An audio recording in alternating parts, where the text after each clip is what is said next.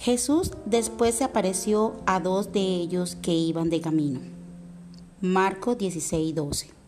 La madre Upegui supo caminar al lado de su maestro porque comprendió que en él estaba el fuego que encendía su corazón.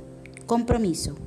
Hoy sacaré 15 minutos para pensar cuál es ese Emaús que enciende mi corazón. Madre María Upegui, fundadora de la congregación Siervas del Santísimo y de la Caridad. Numeral, yo vivo 100 días con la Dama de la Caridad. Día 12, 10 de abril.